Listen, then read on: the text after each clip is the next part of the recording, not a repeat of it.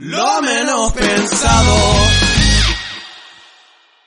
Muy buenas tardes, muy buenas noches, muy buenos días queridos y queridas oyentes. Estamos iniciando una nueva emisión de Lo Menos Pensado, la número 28, la vigésimo octava de esta novena temporada, Lo Menos Pensádica, saliendo un poco de la cuarentena, ya entrando en la zona y en la época y el periodo de distanciamiento social con responsabilidad. Por supuesto, Facundo Dicuelo es quien les hable. Voy a pasar a presentar como siempre a mi amigo, hermano, coequiper de las ondas radiofónicas y de la vida misma, el señor Pablo Núñez. ¿Cómo estás, Pablo?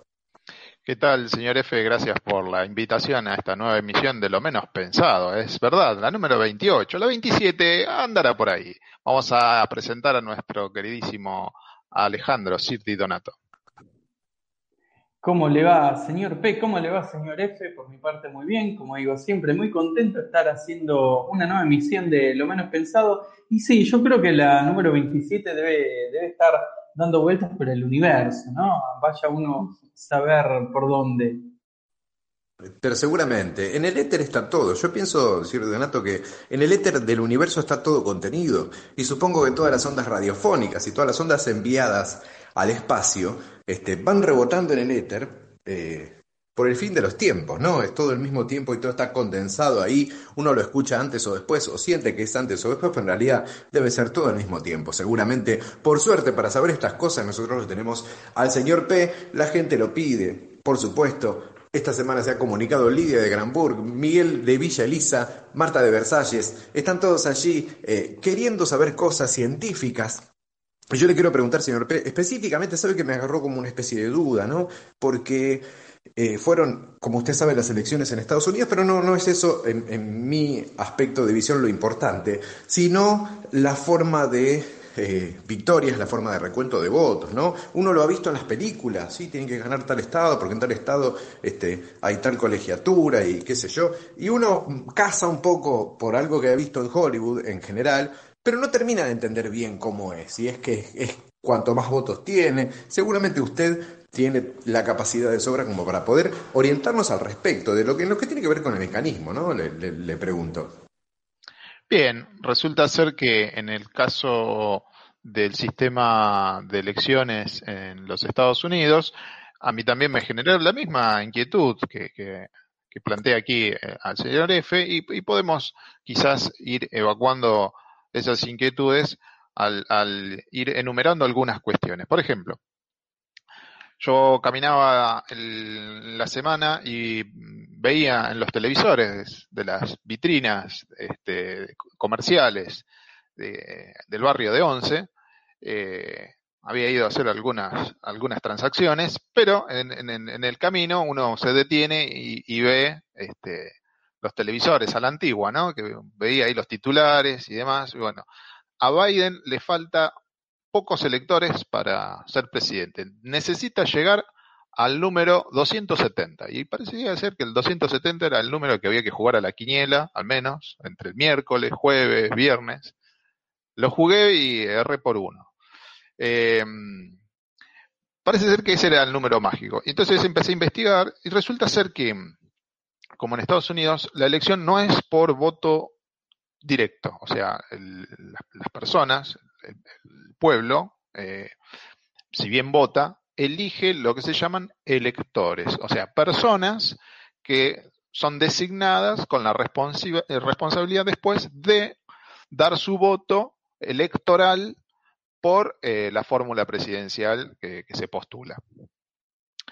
Entonces, eh, uno dice, bueno, y entonces depende de la cantidad de electores. El, el universo de electores es de 538. Entonces uno dice 538, la mitad te da 269. Claro, Biden necesitaba la mitad más uno. 269 más uno, 270. Bien ahí, ¿eh? bien ahí. ¿De dónde sale este famoso 538 en realidad? Porque esa es la cantidad que, que define la cantidad de electores. Bueno, encontré que corresponde a la suma de los 435 diputados de la Cámara de Representantes, le llaman así, eh, no le llaman Cámara Baja, le llaman Cámara de Representantes, pero son di diputados. Coincide con la cantidad de, de, los 435, eso hay que sumarle las bancas de senadores, que son 100. Entonces ahí ya tenemos 535. Nos faltan tres. Bueno, parece ser que hay tres electores más, o delegados, pero que son electores, que aporta Washington, D.C. Ahí llegamos al número 538. Si sacásemos entonces la mitad, tenemos 269. 270 para ganar. Entonces, fíjense que ahí, ahí uno ya se va eh, encontrando con esta, por lo menos en cuanto a números. ¿Por qué era este 270? Ahora, ¿Cómo se reparten la cantidad de electores por estado? Bueno, ahí sí, ahí hay un reparto proporcional respecto de la cantidad de habitantes. ¿sí? por cada estado hay un número determinado de electores. Por ejemplo, uno de los estados que menos electores tiene, la cantidad es tres. Por ejemplo, Alaska. No sé. ¿sí? Hawái. Tienen poquitos habitantes. Entonces el número que les toca es tres. El que tiene mayor cantidad de electores y se debe básicamente a la cantidad de habitantes es el estado de California, que tiene 55, ¿no? Tiene una población de 38 millones de habitantes. Dicen que el estado de California es como, eh, entrando a la cuestión partidista, vieron que ahí, eh, tenés dos colores, por así decir, ¿no? Eh, demócratas y republicanos. Trump republicano, Biden demócrata. Parece ser que California eh, es históricamente, de un tiempo a esta parte, eh, un bastión, por así decir, como solemos decir acá por, por la matanza, un bastión eh, demócrata. O sea que aportaría, si, fuese por cantidad de votantes, aporta un peso importante, digamos, ¿no?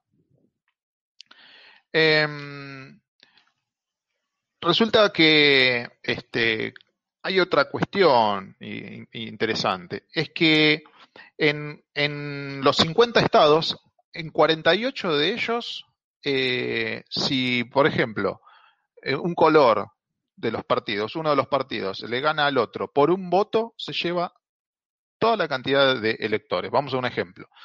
en California, que son 38 millones de habitantes, bueno, si uno de los partidos políticos gana por un voto, se lleva los 55 electores. O sea, los perdedores no cuentan. Los perdedores, estamos hablando, perdieron por un voto. Ni siquiera estamos hablando por el mínimo porcentaje. ¿eh? Por un voto. Esto me trae reminiscencias históricas de cosas raras. Ahí me empezó a cerrar también, ah, en la historia, y no muy eh, este, lejana, eh, Donald Trump, de hecho, en el 2016, gana por cantidad de electores, pero en la suma total de voto de las personas queda abajo. Y esto justamente se debe a esto.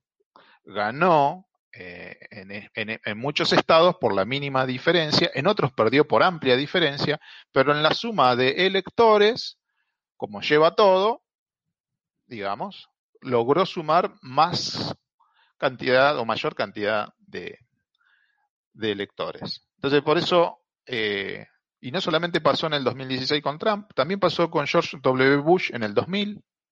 De hecho, en el 2000 se llevó a la justicia y el estado de Florida hubo un recuento de votos y resulta ser que originalmente Al Gore se había llevado a los electores de Florida, que son no es poca cantidad, son 29. Fíjense que hablamos de que la mínima cantidad son tres electores. En uno de los, en los estados más chicos, en el estado más grande es California 55. Bueno, Florida es otro de los estados grandes, por así decir, junto con Nueva York. Y Florida aporta 29 electores. Bueno, los tenía Al Gore, pero resulta ser que cuando hicieron el recuento, porque bueno, fueron a la justicia. Ah, dicho sea de paso, lleva bastante tiempo todo el proceso eh, del colegiado electoral, ¿eh? porque hay que, ahora hay que, eh, hay tiempo hasta diciembre para que el colegio electoral reúna la cantidad de electores y se firmen las actas y cada estado de Estados Unidos tiene que girarlo y bueno, es, es toda una cuestión legal. Bueno, hay tiempito todavía. bueno, por 300 votos, porque se hace el recuento en Florida, por 300 votos se da vuelta la torta, por así decir, y todos los electores que tenía el Gore de Florida pasaron a George W. Bush. Y ganó las elecciones George W. Bush hijo, allá por el 2000.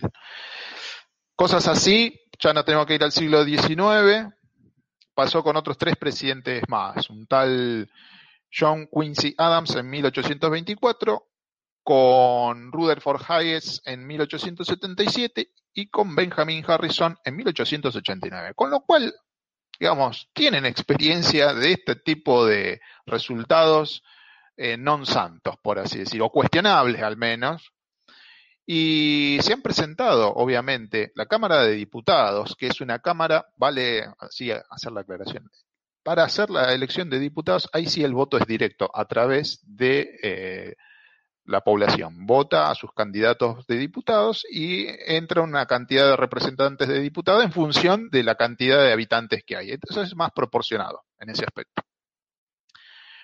No pasa así, dijimos, con los electores. Ah, salvo dos excepciones, porque en Nebraska y en Maine sí es la cuestión es proporcionada en cuanto a electores. Pero volviendo al tema de la Cámara de Diputados, la Cámara de Diputados justamente, como tiene un origen más directo de la decisión popular, la decisión del pueblo respecto a los votos, han presentado de que esto de alguna manera se, se cambie. Y de hecho, la Cámara de Senadores es la que se opone, obviamente. Y digo obviamente porque la Cámara de Senadores, y ya con esto voy, voy a ir cerrando, la Cámara de Senadores en Estados Unidos está formada por 100 senadores. Si ustedes hacen la cuenta, son 50 estados por 2, 100. Y ahí pasa algo también, es decir, aportan dos senadores un estado enorme como California contra un estado pequeño como Alaska o, Maine. ¿sí? Digamos, eh, y entonces eh, no, la representatividad ahí, digamos, no es la, del mismo estilo que el que hay en la Cámara de Diputados. Pero bueno, uno se fue enterando de estas cosas a partir de esta pregunta que nos hizo el señor F y que me ha hecho también repreguntarme a mí y buscar un poco de información al respecto. Y por último, para ir cerrando, Partido Demócrata tiene su origen allá en 1828, o sea que va a cumplir dentro de ocho años más 200 años.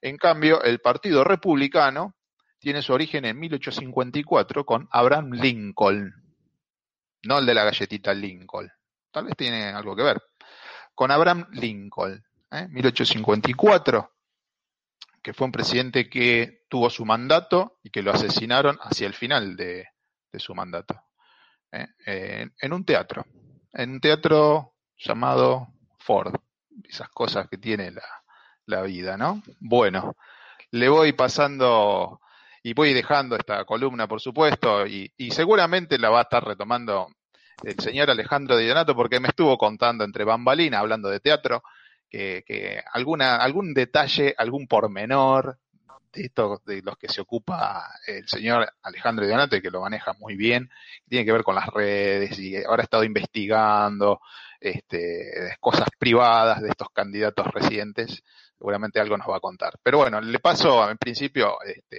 el micrófono al señor conductor de lo menos pensado, el señor F.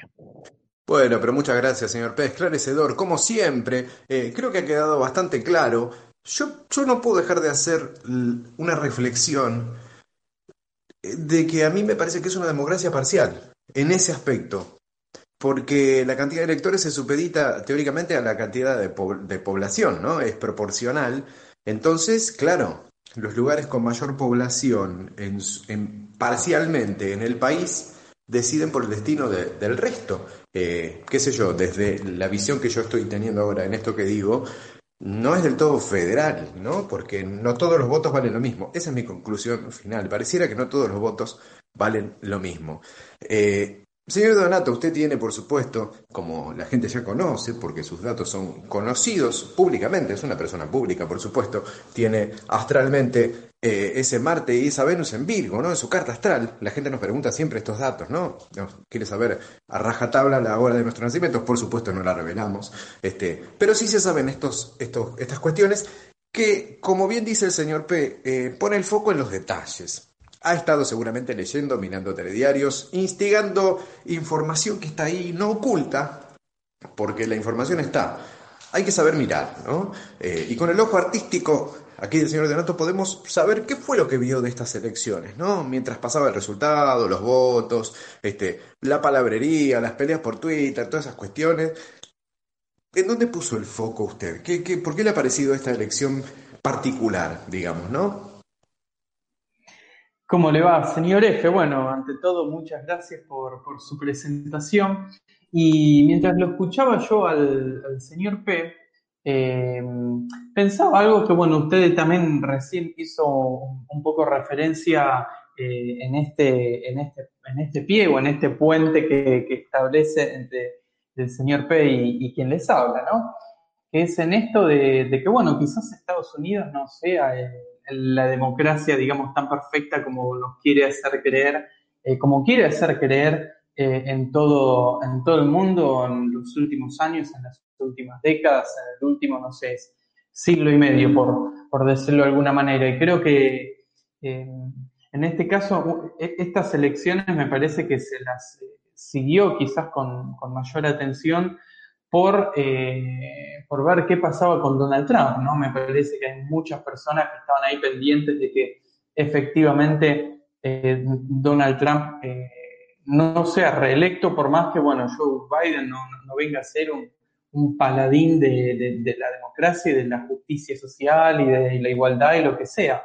Pero me parece que eh, está bueno porque en cierta manera marca cierto retorno a la política, ¿no? En bambalinas, como decía el señor P, hablábamos de que es un, bueno, es un hombre que fue senador durante 36 años prácticamente, después tuvo otros 8 años como, como vicepresidente de, de, Barack Obama, así que me parece que tiene al menos eh, otra, eh, otra impronta política. Después otra cosa que yo quería remarcar antes de, pasar a otro tema, ¿no? Porque si usted me permite, señor F, ya a, mí me gustaría decir otra cosa, pero bueno, antes de, pasar a, esta otra cosa, eh, hay una de las cuestiones que una vez confirmada, digamos, el, triunfo del de, candidato demócrata, eh, hay, una, hay una cosa que, de la que se empezó a, a, hablar bastante, que es el hecho de que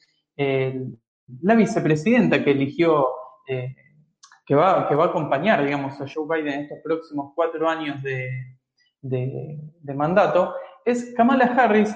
Y la curiosidad, o no tanto, es que va a ser la primera vicepresidenta mujer de la historia de Estados Unidos, ¿no? Tiene 56 años y me parece que ahí quizás también hay otra de las cosas más destacadas para, para leer en relación a, a, todo, esta, a todo este suceso que, que terminó siendo eh, el proceso electoral presidencial de Estados Unidos en el presente año.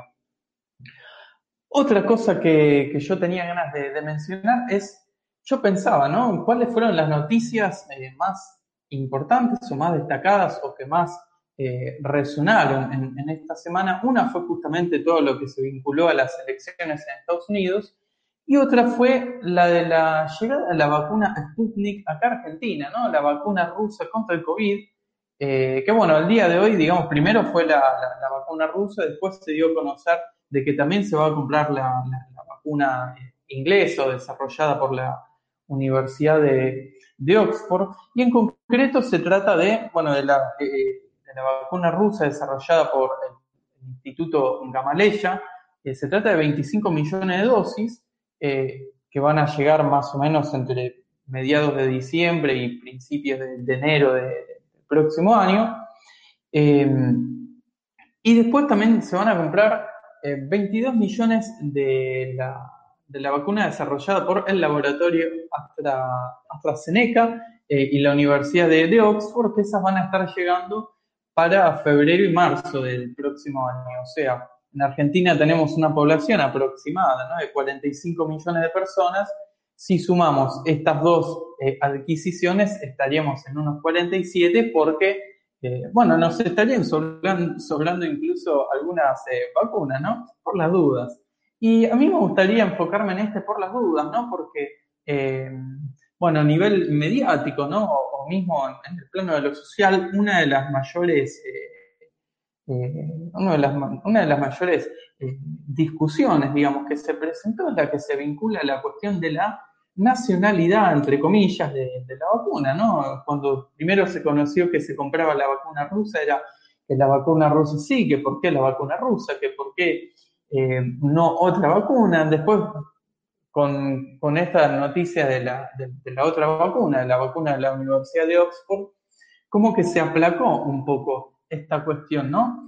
Pero yo pensaba, no estaremos poniendo el foco en el lugar equivocado porque hay otras cosas que, están pasando en el mundo y una de las que más eh, preocupación, al menos a mí en lo personal, me, genera, es lo que está pasando en Dinamarca, ¿no? Que, que, ha debido sacrificar unos 17 millones de bisones porque presentaron una nueva cepa del coronavirus, una variación de este coronavirus que nos está afectando a nivel mundial desde el principio de año. Bueno, eh, los bisones han manifestado o han desarrollado una nueva cepa de este, de este COVID.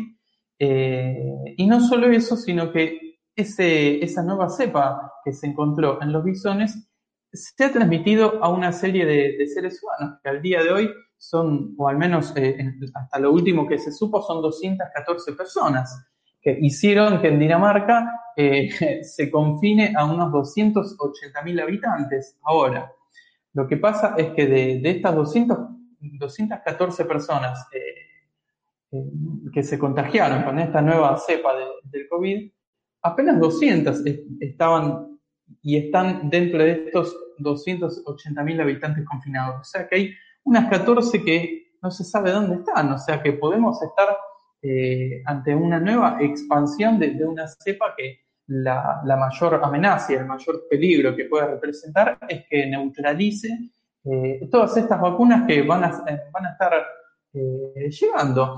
Y no, y no solo es algo que pasa con, con Dinamarca, porque según la Organización Mundial de la Salud, no es el único país que ha presentado, que ha encontrado una nueva cepa del COVID en bisones. Digamos, esto pasó en Estados Unidos, en Holanda, en España, en, Italia y en Suecia. O sea, ¿qué es lo que está pasando a nivel mundial? ¿no? Y me parece que un poco, bueno, lo que yo quería manifestar era esto, ¿no?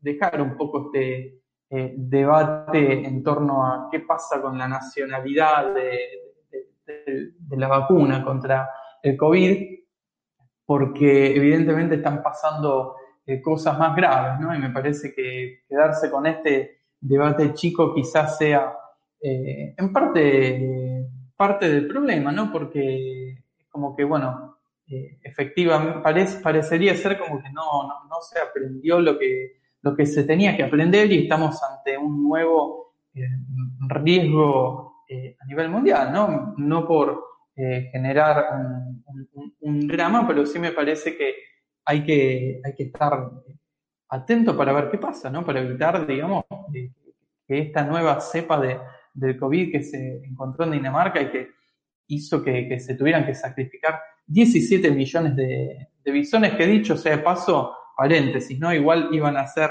eh, matados, digamos, porque se trata de, la industria que desarrolla eh, vestidos y, indumentaria con, piel de bisón. Así que me parece que quizás, eh, bueno, esto se relaciona también un poco con esto que estoy diciendo de, bueno, a ver, ¿dónde ponemos el, foco? ¿En qué, nos, eh, ¿En qué nos concentramos? Digamos, ¿qué es lo, importante? ¿Qué es lo que hay que, lo que hay que trabajar? ¿Qué es lo que hay que, es lo que, hay que cambiar, digamos, para que esto que, nos pasó eh, no nos vuelva a pasar, ¿no? Así que dejo la, pregunta abierta, señor F, y, le cedo la, la palabra, como siempre, expectante por, por, su, por sus observaciones, ¿no? que siempre resultan enriquecedoras también. Bueno, le agradezco muchísimo por el pase, señor Donato. Usted sabe que nos ha dejado muy satisfechos con esto que nos ha dicho. Porque justamente de eso se trata, ¿no? De ver en dónde estamos poniendo el foco. Tengo dos observaciones para hacer. Primero, el progresismo, entre comillas, de Estados Unidos, este, que después de prácticamente, este, eh, sí, podríamos decir 150 años o más todavía, este, recién en este momento hay una mujer dentro de los lugares ejecutivos decisivos de la política, ¿no? En contraposición justamente con, con esto que decía Sale de, de cómo se muestran ante el mundo, ¿no? De la democracia, del progresismo, del avance, ¿no? De, esta democracia que, termina siendo un concepto medio, medio, o muy manoseado, muy hollywoodense, ¿no? Porque recién en estos momentos hay una mujer eh, dentro de un cargo ejecutivo. Digo, ejecutivo directo, presidente, vicepresidente, recién en este momento. Pudo haber sido Hillary Clinton en su momento, este, electa, digo, ¿no? Eh, entonces, me parece que ahí hay, un, un pseudo progresismo, y también en el caso de Dinamarca, yo voy a poner el foco en esto, eh, seguimos criando bisones para la industria peletera, ¿no? Y Dinamarca se, propone como uno de los países este, eh, progresistas, entre comillas, los famosos países del norte, Noruega, Dinamarca, Suecia, en donde teóricamente, según el discurso general, se está avanzado en un montón de, lugares que en otras, en otras eh, percepciones parecen retrógradas. Bueno, ahí tenemos eh, un pequeño bug en el sistema de nuevo, ¿no? Porque estos bisones se iban a sacrificar igual para usar la piel, digamos. O sea, con todos los avances y con todo lo, sintético y con todo lo que se pueda desarrollar. Al margen de eso, me parece que es muy interesante volver a remarcar algo que dijimos en este programa hace más de 20 semanas. Yo creo, y ustedes también, porque lo hemos conversado, estamos ante un virus que desconocemos, estamos ante una situación que desconocemos y con la que tenemos que ir conviviendo y, trabajando y moviéndonos día tras día, porque es algo que, más allá de que puede mutar como cualquier virus, es algo que evidentemente viene para quedarse, viene para largo, y no es esperar que se vaya o esperar que desaparezca o esperar que se encapsule. Es aprender a convivir con eso eh, para generar una calidad de vida. Ya en este momento, estamos hablando a nivel mundial, este, que pueda preservarnos, sí, como especie, porque en definitiva es eso, ¿no? Estamos en una lucha por la supervivencia. Y me parece que, eh, más allá de las discusiones eh, soporíferas, creo que el foco tiene que estar, como bien decís, sale puesto ahí, ¿no? Eh, de todas maneras, a mí me gustó, me gustó un poco escuchar este, algunos discursos que yo, yo los tomo en broma, pero que la gente los, los enuncia en serio, ¿no? Este, que la, prácticamente la vacuna rusa te vuelve comunista, es una cosa, a nivel discursivo es extraordinario, ¿no?